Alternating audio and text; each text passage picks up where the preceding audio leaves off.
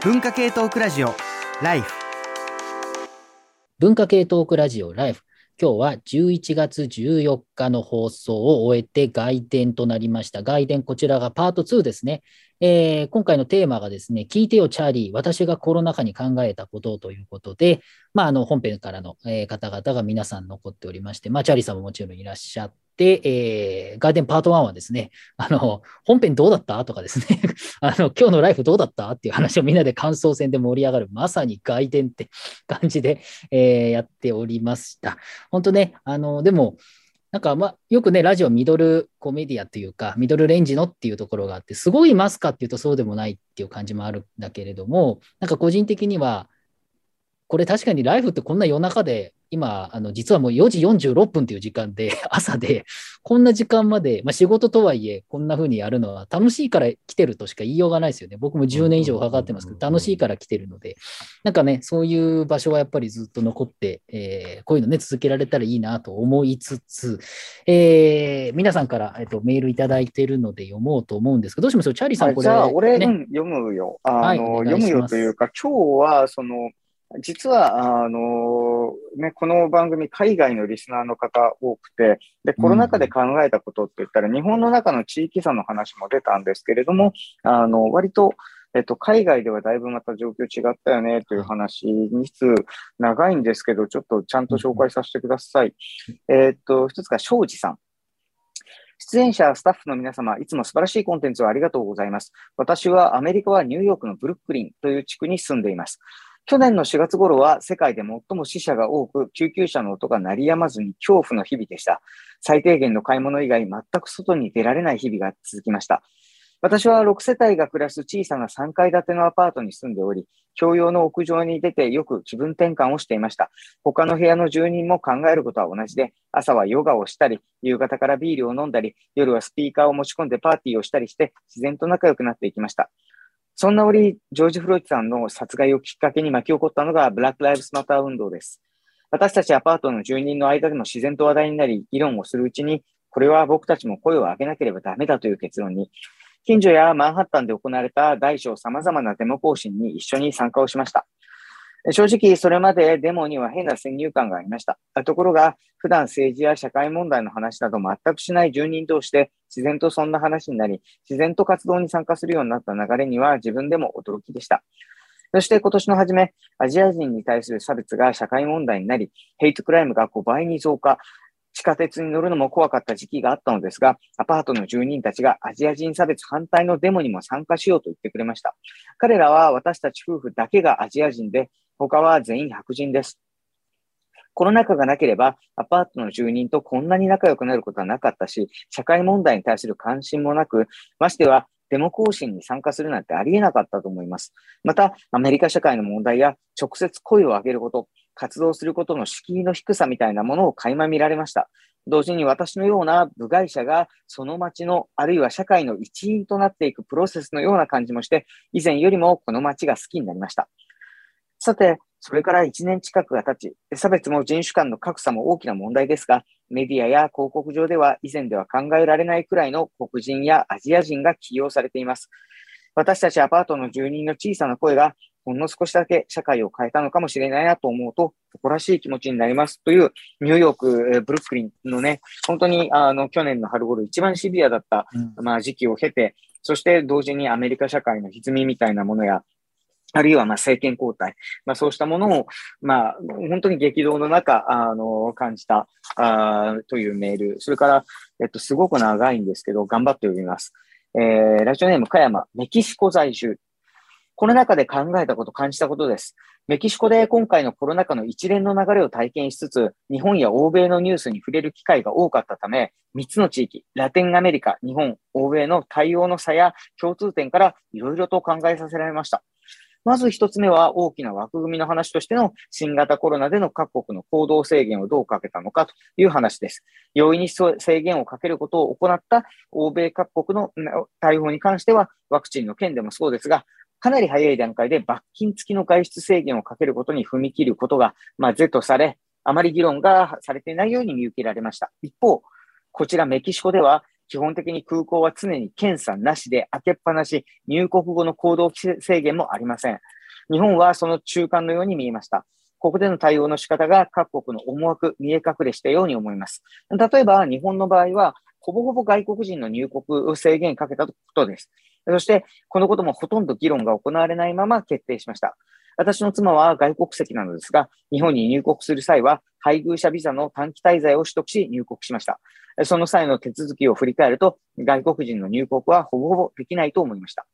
日本の場合は外国人の受け入れ自体にもともと消極的なこともあり、その体質がコロナ対応でも伺いました。メキシコの場合では、共助が非常に強い社会のため、国としての対応はかなり抑えられていました。保証もない代わりに制限もしないという方針です。欧米の場合は強い保証と強い制限です。もちろんラテンアメリカ諸国は過去に独裁政権を抱えたこともある国が多い地域でして、例えばチリなどはかなり強い制限をかけることがありました。新型コロナの対応に関しては唯一の正解というものがない、あるいは国によって目指す正解の形が違う中で、ヨーロッパがあまりにも早く、そして簡単に制限を罰則付きでかけるというのは、日頃の移民への対応の様子から伺い知れないものがまだあるな、え感じました。まとめると、今回の各国の対応によって、その国が潜在的に持っている特質が明らかになったように思います。どの国でも良い面もあまりよろしくない面があるのは普通のことです。天国のような国がないのと同じく地獄のような国もないというのが日本を外側から見た視点です。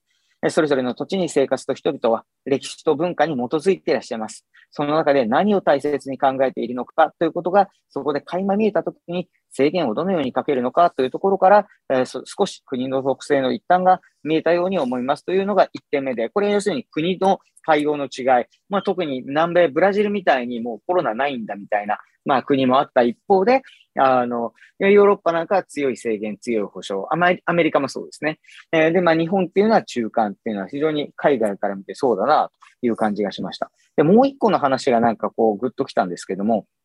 もう一つは小さな枠組みです。今回私の知り合い、家族、多くの方が新型コロナに感染しました。そして感染後の対応も人によって全く違ったということも興味深かったです。日本では感染すれば自動的に検査後に病院、ホテル、自宅療養などになったと思います。ですが、こちらでは感染者の数が多く、感染疑いであっても自主的に検査を受けずに自主隔離する、あるいは何もしない状態の人っていうのも見受けられました。まず新型コロナへの感染疑いがあった時点で、検査を受ける、受けないという選択があります。メディアの報道では、新型コロナに感染した人の報道しかできませんので、新型コロナにかかった疑いがあるけど、新型コロナにかかっていると認めない人というのは表に出てきません。こちらでは新型コロナに罹患した後の死亡率が10%に達したこともあり、新型コロナに感染するというのは亡くなる可能性がある病気として受け止められてきました。そのために、かかった疑いがあっても検査を受けず、そのまま過ごす人というのがいました。病院に入ればそのまま帰ってこれないことも多く、罹患後に病院に入りたくないために申告しない人も多くいます。自宅で家族と別れるということを選択するためです。そういった姿を見るにつれ、単純に科学的な知見からのみ様々な人々の態度を否定するということは非常に難しいと感じました。科学的には非常に正しいことであっても感情を優先させて行動するというのはそこまで大きく外れたことではないように思います。つまり、新型コロナというものには科学で対応するのが最も適当ではあるのだが、もちろんそれだけでは人の感情というものはそこからこぼれ落ちてしまいますし、その気持ちというのは生きる上で非常に大切なものです。今回その2つの相反するものがぶつかり合った現場というのをたくさん見聞きしました。それは、こちらでは知り合い、家族での罹患者や死者も数多くいましたので、それは非常に考えさせられました。そして付け加えるならば、その感情というものに、時には勇気をもらったり、美しさを感じる時もありました。その感情のほとばしりの根底には、人が存在するっていう温かみを感じることができました。人は見たいものしか見ない。これもとても当たり前のように思います。正しいからという理由で辛いことをやることはとても難しいことのように思います。えつまり、え人は時に力も発揮しますが、時にはとても弱く繊細な存在だということです。書いていてあまりに当たり前のことだと自分でも思いますが、その当たり前のことが昨今少しずつ抜け落ちてしまっているような気がします。という、これがまあ二つ目のその、まあ人間っていうのはその、まあ科学的に対応すべきその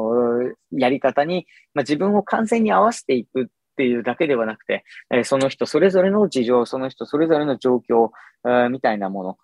っていうのを、まあ、あの指摘して、くださっていて、あの、最後までちょっと読ませてください。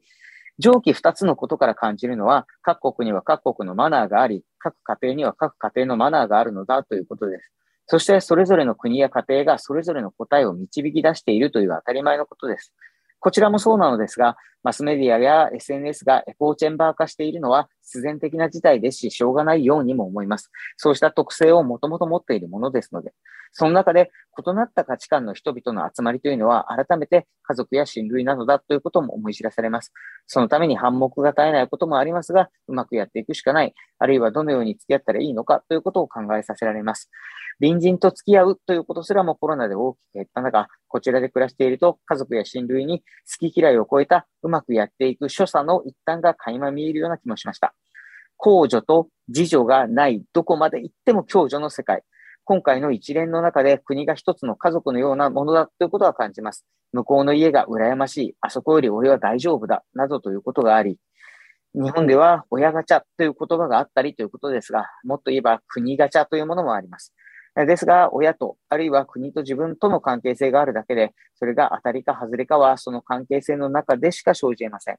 日本はすでにかなりコロナ終わった感があると人づてに聞いたりしております。こちらではまだ人によって受け止め方は違いますが、徐々に社会活動が気をつけながら戻ってきております。マスクはこちらではしている人の方が多いです。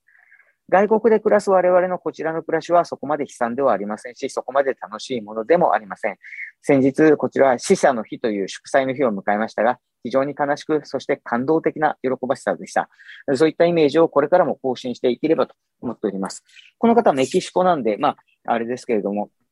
年が明けるときっとね、あの、カーニバルとか、今年、あ、来年どうするんだろうっていう話にも南米はなるんだと思うんですけれども、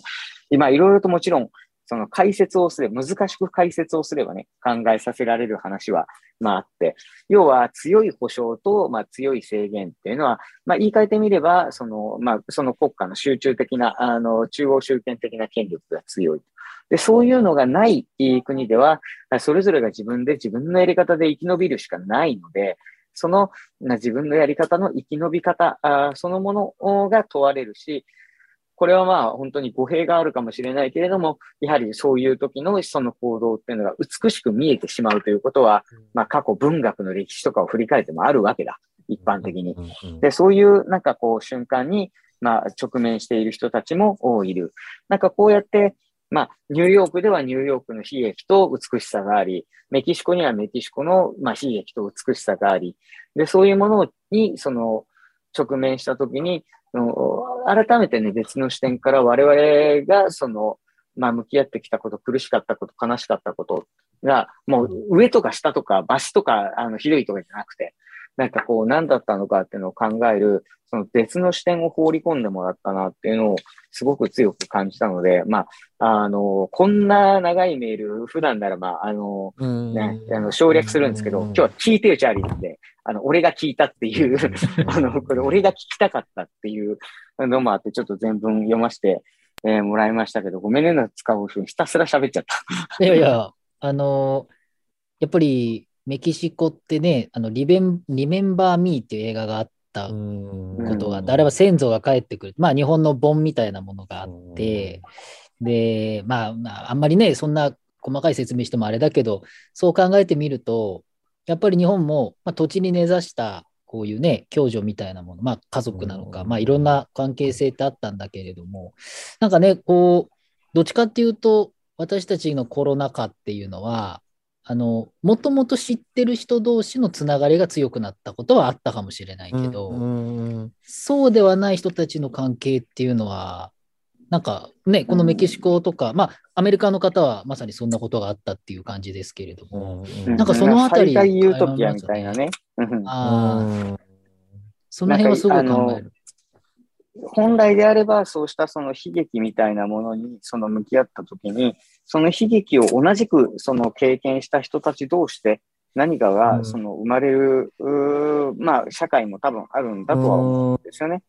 で、それがまあ、日本だとどうだったんだろうなっていうのはちょっと思うところです。どっかでちょっとオンライン葬儀とかオンライン結婚式の話あったと思うんですけれども、ちょっと誰かメール探してください。というのも、なんでそれを思ったかというと、僕はあのこのコロナ禍であの祖母が亡くなりましてですね、あの、まあ、もともとずっと施設に入っていたので、まあ、これはもうちょっとこのコロナ禍で会えないままかもなと思っていたら、まあ、まあ、結局は、あの、会えないまま、まあ、とはいえ、世代で言うと、あの、かまどねずこと同世代ぐらいなんで、まあ、大往生といえば大往生なんですが、あの、で、まあ、なので全然まだ、あの、帰れてないし、挨拶にも行けてないんですけれども、午前に。午前というかまだ墓に入ってないか、あみたいな感じなんですけれども、あの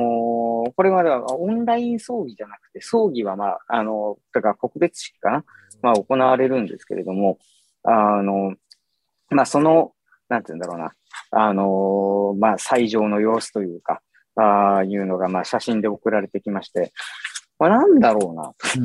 うん、なんかね、オンライン葬儀とかオンライン結婚式、オンライン結婚式ってやっぱりその選択されない方が多いみたいなんですが、報道を見ると。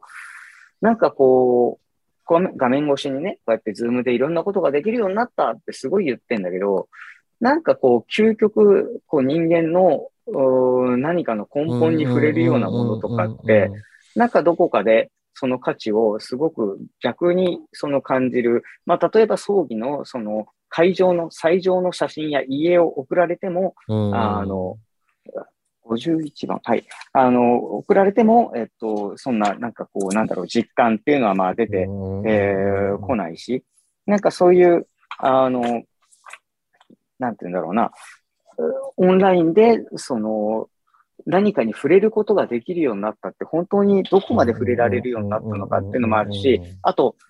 例えば結婚式とかでも、お葬式とかでも、まあ、日本だとそのご祝儀とかお香典とか渡すんだけど、まあこれ多分今電子マネーで払えるようになってると思うんですよ、結構。しかしな、お香典を電子マネーで支払うというのは一体どういうことなんだろうみたいなこととか、本当は多分突き詰めたらこの社会にもそういう感じのことあったんだと思うんですよ、この2年の間に。あったんだけど、なんかこう、あの、なんだろうな、こううまく、うなんだろう、そこまでいろんな人がそういう場面に直面しなかったのか、どうなのかわかんないけど、今日はあんまりそこまで出てこなかったかな。あの、同僚になった、あの、金菱清さんというね、社会学者がいて、あの、東日本大震災で、まあ、いろんな方が亡くなった、その思いが、その様々な噂話になってね、あの、現地の人たちに共有されているっていうのを、まあ、研究で、あの、扱ってらっしゃる方なんですけれども、やっぱり、こう、理不尽な、あの、死とか理不尽な離別とか、そういうものが、なんかこう、人に、あの、降りかかってきたときに、人はやっぱりそこで社会とか、なんかわかんないけど、まあ、伝統的な絆とか、そうしたものと、もう一回向き合わなきゃいけなくなるはずなんですよね。で、なんかこう、そういう話っていうのももしかすると、今はまだ出てきていないだけで、あの、振り返った時に結構、うん、まあ痛みとともに何かを振り返る機会がやってくるのかもまあ、知れないなと思っていて、今日はあんまりその。そうですね。うん、あの、せっかくなんで、あの、さっき言った、あの、葬儀のことを送ってくださった方のメール、ちょっと読んでもいいですかね？はい、はい。はい。えっ、ー、と、こちらがチャルさん、新潟市51歳の方です。えー、去年の11月に母が突然倒れなくなりました。えー、コロナ禍だったので、葬儀は少人数、私、仲の悪い妹、おじ、えー、で行ったので、費用も最小限でどうにかなりました。コロナ禍で仕事、バイトも不安定になっていた時の出来事、えー、自分の生活で精一杯なのに、えー、意地悪な遠い親戚に納骨をいつするんだと言われ続けて精神的にも参りました。えー、低賃金でも働けるならと、とにかく毎日毎日働きました。ほとんど休みなく働き、どうにかお金の工面もつけ、えー、先日11月8日に一周期と納骨をしました。父が30年前に亡くなってお墓はあったのでよかったのですが、もしコロナ禍でもなかったら葬儀代はいくらかかっただろう。もしお墓がなかったらどれだけお金がかかっただろうと、いろいろ考えるとゾッとしました。コロナ禍だから、えー、貧困に拍車はかかったけれど、コロナ禍で助かった感もある母の死、えー、親不幸ですが、突然の死でコロナ禍で最小限の葬儀でお墓もあったのに助かったなと思ってしまいました。というえー、メールでしたね。うん、なんかそう、なんかこう、人間ってこういうものに直面したときに、やっぱりその途中でね、ぐちゃぐちゃっていう、ぐちゃぐちゃな感情っていう話したかもしれないけど、うん、やっぱりなんかこう、いろんな感情が一気に押し寄せるはずだし、それをなんかこう、ね、今かい、いろんなことが再開されてきてるからって全部整理できてる人ばかりじゃないだろうし、これから長い時間をかけて整理しなきゃいけないことがあった人たちは結構いると思うんですよね。なんかそういう、なんかそういう一つの一つのことをちゃんと聞いて、こう、なんていうか、こう、こういう場所で披露していくというか、なんかそういう場にもなるので、個人的には、まあ長いメールでも、てかこんな長いメールを送る人たちがですね、あの、ゴロゴロいる番組はね、もうちょっと大事にした方がいい、本当に。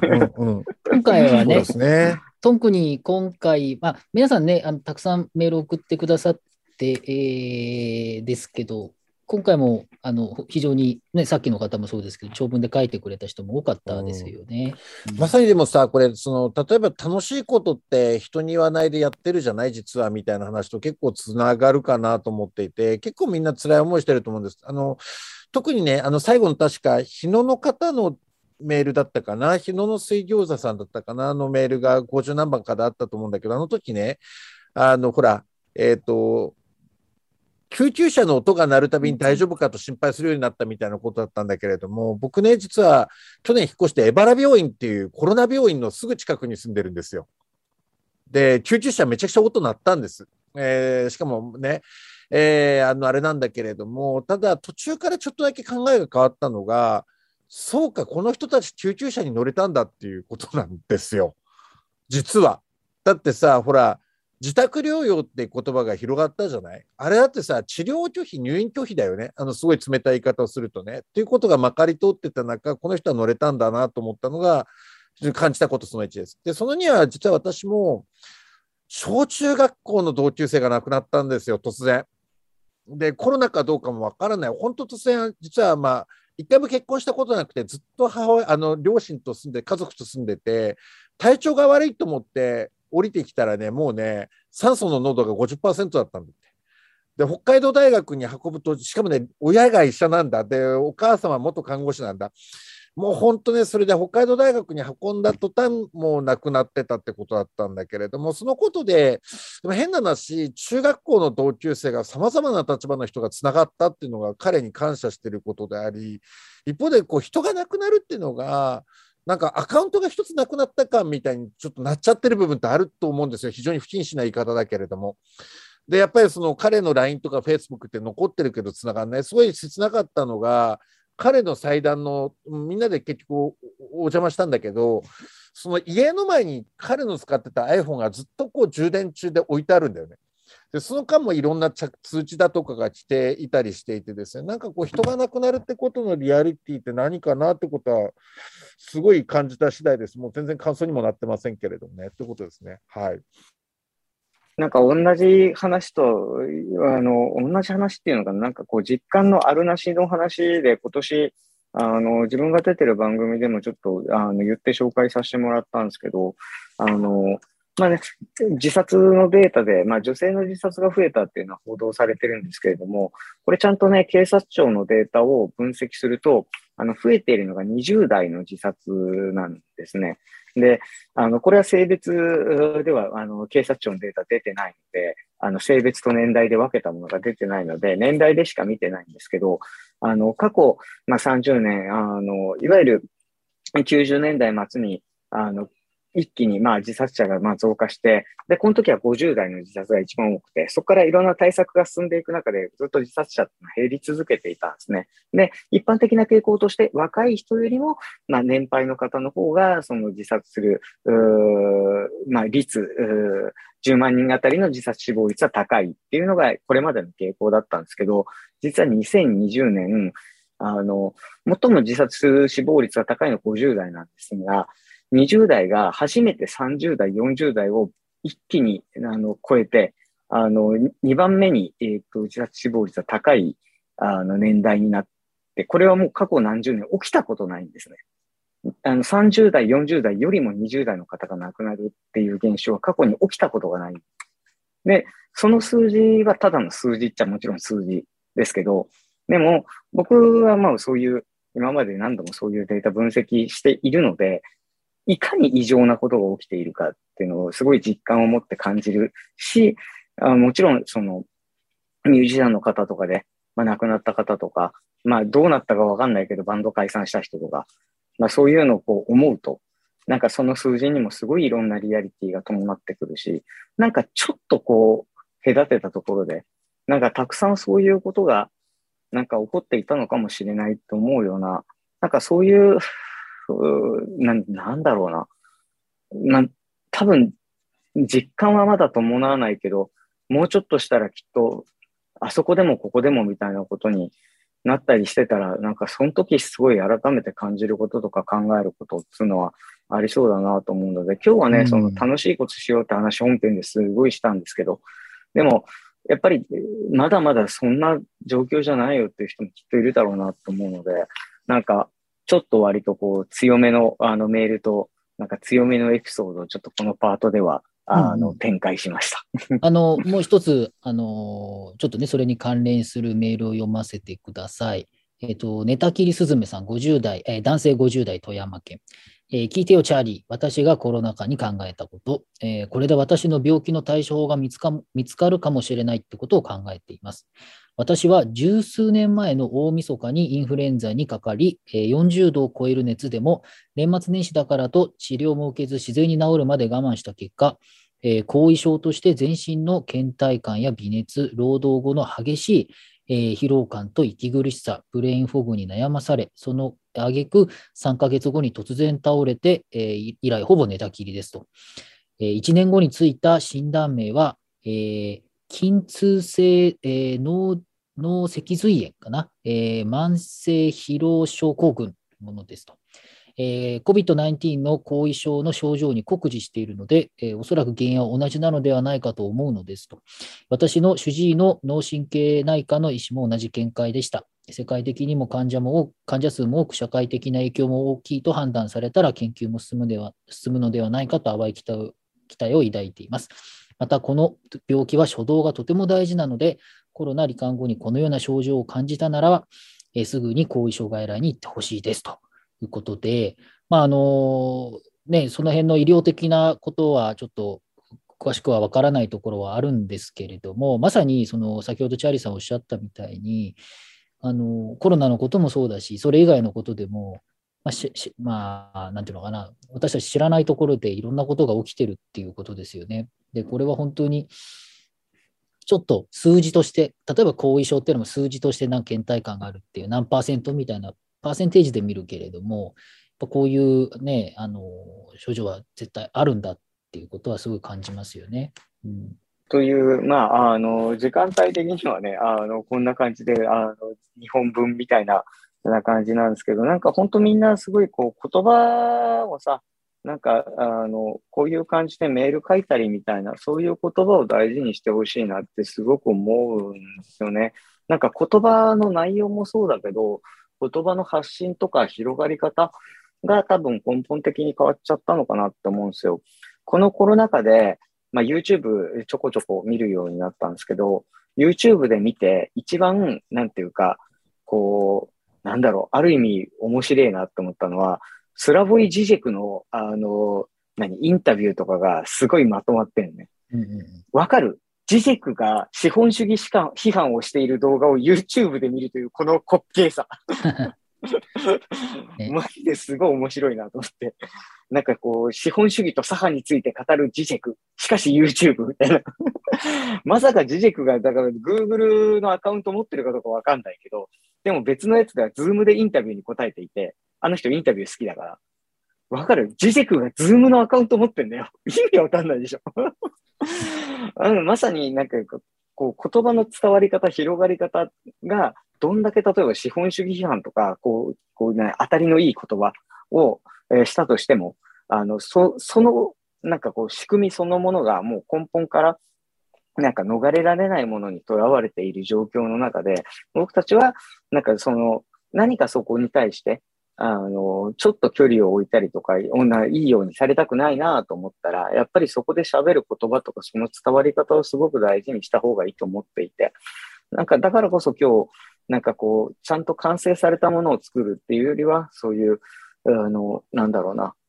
言葉を、あの、つく、紡いで、言葉を展開して、言葉をやり合って、なんかそこでできるもので、なんかこう話えー、最終的に振り返ってみたら、なんか面白いこと言ってたなっていうふうになったらいいのかなというふうに思った、えー、次第です。まあ、ジジクの話はどっかでしたかったので、なんか今したからいいや。えー、そういうことでですね、えーと、最後に一つだけメールを読ませてください。あちなみに他は大丈夫ですかね？あのメール読めてないあので、どっか読んであげたいメールがあれば